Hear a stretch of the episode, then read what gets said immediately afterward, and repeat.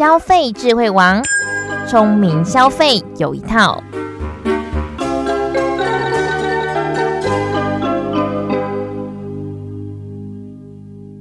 各位听众朋友们，大家好，欢迎收听今天的节目。在今天的节目当中，很高兴邀请到德明财经科技大学的副教授黄志伟教授，同时也是我们消基会的房屋委员。教授你好，哎，你好，是、哦、非常高兴哦，今天能够接受哦。这个采访是今天在我们节目当中呢，主要要来请教教授说，哎，我们最近呢、啊、有这样出现一个红单预售屋，就是可以来购买预售屋，那就是有这样的问题产生，说，哎，可能买了预售屋之后衍生的相关争议，今天就要邀请到教授来跟我们谈谈预售屋红单的问题。那是不是先呃一开始先请教授来跟我们分享说，什么是预售屋红单？OK，那现在。预售屋红单哦，哦，它本身哦是目前是正建商哦，它推出新建房屋的交市方方式之一啦。那外面我们叫做红单，嗯，就是预售屋的购屋预约单呐，它的全名啊，啊，它的全名。现在为了为什么会有红单预售屋的这个状况，主要是建商为了冲买气，第一个，第二个的话，少数民众为了抢便宜，通常那个红单都比较便宜。第三个的话，投资客哄抬房价的手段啊，那至于什么叫做预售屋红单啊，或者建商在卖预售屋的时候，投资人哦，他拿小额的定金向建商表明购买的意愿，建商哦，他开一个红色的单据的收据啦，通常是三联式啊，第一联是红色的，那红色的会交给拿的拿给定金的人，那外面我们就称为诶红单啊，那红单拿到红单的人哦。哦，有的是投资客啊，啊，有的是投资人呐，啊，有的是真正的为了推冲买气的时候，哦，呃，他去他去买的。那投资人拿到这一张有什么用？他有优先订约订约权呐，啊，这最先要先给那个有哦有交红单钱的人哦，跟他签契约。那投资人哦，在一定的期间内，如果确定要买的话，那依照这个呃他们双方约定的日期就签立。不动产买卖预约，如果不买的时候啊，假定来讲，那预约单就返还，而且这样建商的话就把那个定金就还给付钱的人，这个就是红单的意义。是，所以它大概的流程是这样。那听起来整个流程其实都蛮，好像是蛮正常的一个过程，就是你先付了小额的定金，然后拿到这样的红单，那最后再来签订不动产的契约。那很好奇说，刚刚教授有提到说，诶，可能会造成我们房价哄抬的部分，这个是衍生相关的问题吗？是怎么会造成这样的问题呢？那个，因为现在法制没有很健全，外面就有所谓的红单转让。比如说我买了，我付了呃十万块，哎，那个类似又不是不算民法的定金哦，就是哦那个预预约预约金而已。可是我拿到这个十万的时候啊，我就哦赶快把它卖掉，我卖给你嘛，啊甲卖给乙，乙又卖给丙嘛，然后就产生很多很多的问题。而且有的建商不是很多建商了，有的建商哦，他有一个潜销期的，换句话说，没有执照的时候他就。哦哦，找了一些人来跟他啊啊议定了。那议定的话就是红单，那红单拿到的时候就变为红单红单转让。在这种情形之下，有时候一户的话，或多卖好几张的红单，同样一户啊，他制造一个抢抢购的热潮，使人家一种假象说哇这么多人买哦，然后一下销售一空，就好像外面一些贵妇族啦、菜篮族哦。大家也想要去抢这些，我们最明显的案例哦，新竹哦，有一有一栋大楼三百多户哦，一天哦那个红单哦就卖光光，有人就先去买一下，然后再转卖赚那个差额，通常这个差额可以赚十万到二十万啊，每一户，这个第一个案例，第二个案例，桃园的航空城哦，当初青青浦附近的啦，那也是红单转让，有的红单就转了四手了。啊，大家都想先抢先赢了，秒杀建案了。在这种状况之下，当初被房地产，嗯，本来十几万，然后再炒到四十几万，但现在已经又回来了，已经变二十几万了。那红单转让的情形很多地方，像淡淡水啦、八德啦、中立啦、新店啦、中立啦，哦，这些通通属于的。尤其重划区刚刚做好新盖的房子哦，啊，这种这种最多，这种最多。台中、高雄、台南哦，红单也是慢慢的出现出现出来啊，出现出来啊。以上就是红单为什么会红胎不动产的上涨的原因之一。是，那听起来是也蛮严重的，会带动整个哄抬整个房价。那现在目前，呃，就教授来看，就是目前整个法律体系啊，有什么样是可以来做保障的吗？避免这样的争议出现。目前红单转让哦，我们根据目前的法条，好像没有法律可以限制它。它很像那个要约啦，就好像今天你去买一个眼镜，眼镜的话，当初也是没有没有现货。哦，你先给他了以后，也许他一个礼拜十天以后，然后再交。这很像预售契约，预售契约目前法律也没有禁止。可是法律其实有一条啦，啊，公益大厦管理条例，它特别规定说，你要拿到执照，就是建设公司要拿到执照才可以卖嘛。可是我们这个红单，它本身哦，哦，哦，本身呐、啊，如果是卖给你，你又卖给我，啊，你也你也不是建设公司，所以红单的转让。目前很难说拿法条来来处分处分它，所以这个是未来如果要改善的话，未来政府可能要要要立法把它呢把它弄得很清楚。尤其现在立法院也在注意这个问题，那个公平会也在注意这个问题，那个消基会也在注意这个问题了。那本身如果没有执照卖房子的人哦，他会被罚钱呢，罚多少钱？四万以上，二十万以下，二十万以下，哎。嗯哼哼，所以目前你嗯、呃，教授说目前是没有相关的法令是可以来明文规定的。对，没有没有说很明显的条文啦。如果对建商就有啦，他本身如果刚才讲的我卖给你，你要转卖的部分赚个十万二十万的话，没有法律。可是还有一点还不错的啦，如果你转卖的话，你有赚二十万，你就要报那个呃所得税。哎，可是很多人。没有报所得税，现在国税局在一百零三年的时候，他就强力在追这个追这个所得税了。就是卖红单的话，有赚钱的话也要课所得税。所以外面有讲一句话说：“哦，买红单的话啊啊漏税啊，国税局就会开红单，两个都是红单哦。”哦，国税局是开红单，是真的要罚钱的红单。嗯、哦，这个是目前哦，哦，国税局很认真、很认真在追的。是，那除此之外，那我们一般买房子的时候，还会遇到什么相关争议吗？我想就几方面哦，消费者要注意的地方啦。哦，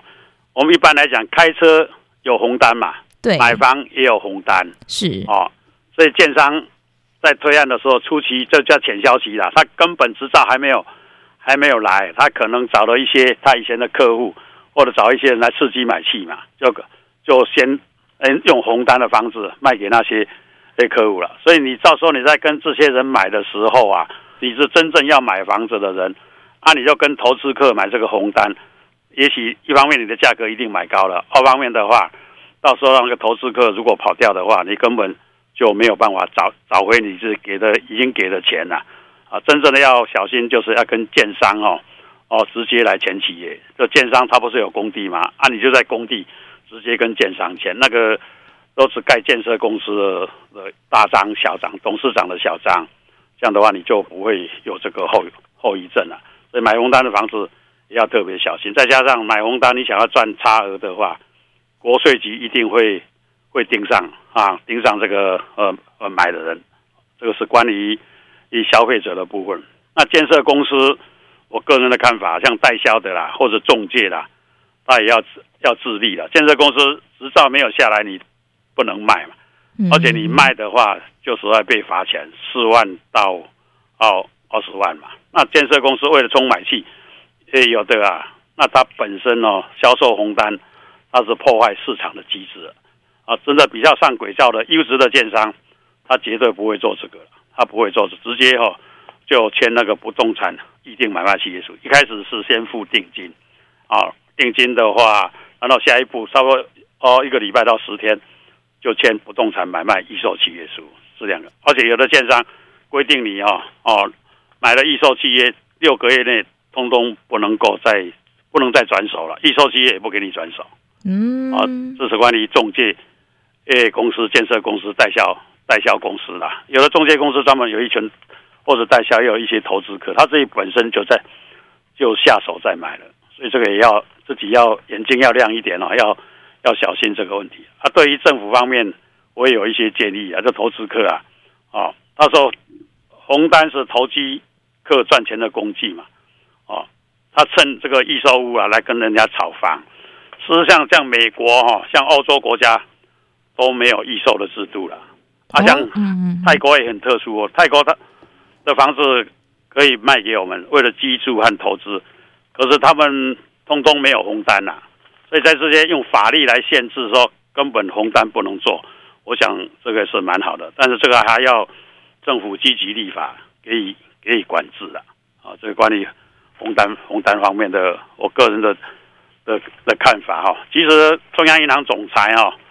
哦，前一阵的总是彭淮南呐，他还讲说，预售就像房屋期货了，就买期货看不到东西的了，所以这期货越垫越高，越垫越高哦，所以现在房价上一段时间涨得很凶，这个红单绝对是预售屋的红单，绝对是原因之一啊。哦，这我比较一直强调说，这个把它建立制度啊，建立轨道这样。是，所以目前就是可能各方面了，除了消费者眼睛要放亮之外，那还有我们的建商以及政府这边，其实每个每一个方面哦，每一个层面都要做好自己的角色，这样才是能够把整个制度都完善起来。那想要问说，哎，其实目前好像有一个实价登录制 度是由我们内政部这边来推动，是什么样的一个制度呢？实价登录本来成屋本来就有的啦，本来条文里面讲。也有提到预收，这是修法的时候了。可是预收都一样哦，卖掉三十天内要向啊地震机关实价登录了。可是这一条条文后来没有过了，现在只有过哦原来的那个那个实价登录啊。实价登录顺便提一下，实价登录以前是由地震士要申报了成屋的部分，嗯哼哼。但是现在修法了以后啊，变买卖双方。要要申报实价登录，但是买卖双方也许自己对申报的方法比较不懂，可以一样委托地政士办过户的时候，一起委托地政士办，在过户的时候就要实价登录，申请书就要放在按过户一起放了，等于两套是，一个是实价登录申请书，另外一个是呃买房子的移转登记的申请书，这是实价登录。可是有人在讲说实价登录当初这个条的。条文如果通过的话，就很好。那就看下一会期政府会有立法院会看会不会，诶，就上一次没有过的，利用下一次的机会把它通过。是，哎，教授说目前没有法案没有过，所以他是目前没有明文规定，没有明文规定。可是他只有一条，他没有说强迫要实价登录，就是说预收卖整栋啊，如果三百户全部卖掉的时候才要实价，以后。一新的条文不是你卖一户的话就要实价登录，嗯哼哼，预售屋啊，卖第一户是卖两百九十九户，通通没有卖，那第一户三十天内就要向那个地震机关实价登录了。是，这两个不一样，所以当初有一些反反对的声音呐、啊，所以诶，就说未来大家协商 OK 了以后，然后再一起实价登录。所以有人家讲说，这个是房价没有办法啊。没有办法正常化的原因之一啊，是，所以它算是目前要让房价不哄抬的话，其实算漫漫长路，可以这么说。实价登录有有那个上网的啊，嗯、很多人叫一亿四千多人上这个内政部的网站，但是那都是成屋的啦，嗯哼哼，几乎都是成屋的，预售屋目前还没有。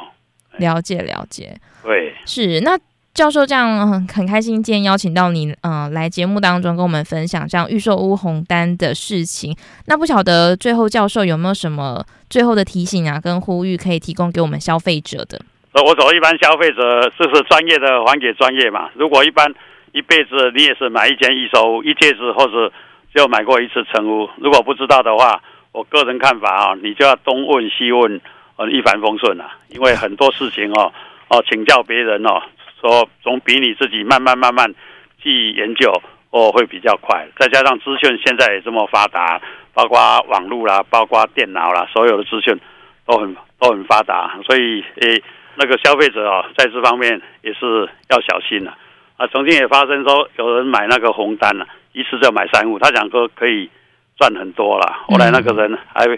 还就亏了一大堆了，他就受不了身心的呃煎熬啊！哦，这个媒体也有在写，所以买房子真的。要非常非常的小心。是，那教授，就是我们可以消费者可以以什么样的管道？您刚刚有提到网络啊，或者是专家学者，还有什么？就像消基会是一个很好的管道。消基会就一天到晚通通没有没有在收费的，还有有什么法令疑难杂症的话，可以就拜托消。像消保会也是一个，消保会是公务员呐，啊，消基会是一些什么一些律师一一大群的专家学者哦，也帮我们帮消费者去解决这些呃。呃，相关的一些问题也是非常不错不错的一个的一个一个一个机关，也不是机关的，是一个呃算人民团体啦，会有这种情形。了解了解，所以希望透过今天的节目，可以帮助我们消费者。如果您现在刚好诶有正正在买预售屋的话，希望您可以避免这样的争议发生。而且内政部也做的蛮不错的，预售有应记载不应记载事项，我顺便提一下，如果。内政部那个应记载不应记载，他根据消保法十七条了，说叫叫那个建商写的话，建商不写，那等于建商就是写了，你内政部规定的条文。而建内政部规定说叫建商不要写，他偏偏又写进去，因为他对消费者不利，那就等于没有写了。是消保法十七条，它的全名是应记载及不得记载事项，你不能违背。内政部公布那个应记载不应记载，像这个东西在内政部地政司的网站哦，任何人都可以上，对外全部公开的。所以你买预售屋的时候，要看一下那些预售屋契约的范本，那范本很很不错，都是根据应记载不应记载出来的，而且是呃内政部对外公布的，而且他开会都开二三十次，请专家学者一起来开的，哦，这个绝对可以用的。嗯，它是针对预售屋，哎，预售屋成屋也有哦，了解，好多了解，包括你要买一间成屋，包括你要租房子都有。嗯，你要租房子有租约的，包括你有一间房子要委托中介公司跟你卖的话，那也有范本，而且预售屋都有契约审阅了，就你可以看五天。哦，了解。哎呀，还有他现在政府对保障消费者真的都是蛮用心的啦，可是有的消费者。一方面自己也没有时间呐，也没有不知道的不了解要从哪一边下手，像这个通通可以可以充分利用的地方。哎，是，所以大家赶快就是，如果您最近有这样的需求的话，可以上网去搜寻相关的资讯。是啊，如果万一还看不懂的话，就请教周边的亲戚朋友，不然你就直接打电话问小宝会，小宝会他也会很热心的帮我们服务，他们每天都有人专人在在服务这些事情。